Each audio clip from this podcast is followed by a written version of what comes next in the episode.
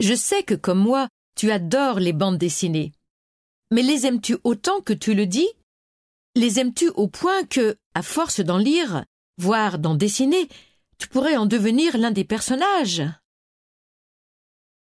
Ah, j'ai bien deviné ce qui te trotte dans la tête.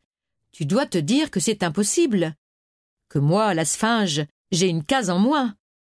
Comment une personne en chair et en os pourrait-elle donc devenir soudain un personnage sur du papier? Mais tu oublies que chez Picasso tout est possible.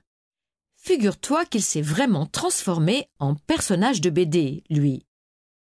En effet, beaucoup de dessinateurs l'ont intégré dans leur création. L'autrice, Julie Birman, et le dessinateur Clément Oubrerie lui ont même consacré quatre albums, dont tu peux voir devant toi des planches plus ou moins achevées. Ils adoptent le point de vue de Fernande, première compagne française de Picasso, pour raconter les dix premières années de sa vie parisienne. Chacun de ces albums porte sur sa relation avec une personne qui lui était proche. Les poètes Max Jacob et Guillaume Apollinaire, le peintre Matisse et lui-même, Pablo. Regarde donc comment Picasso est représenté. Comment le reconnais-tu d'une planche à l'autre? Quels sont les éléments qui le caractérisent?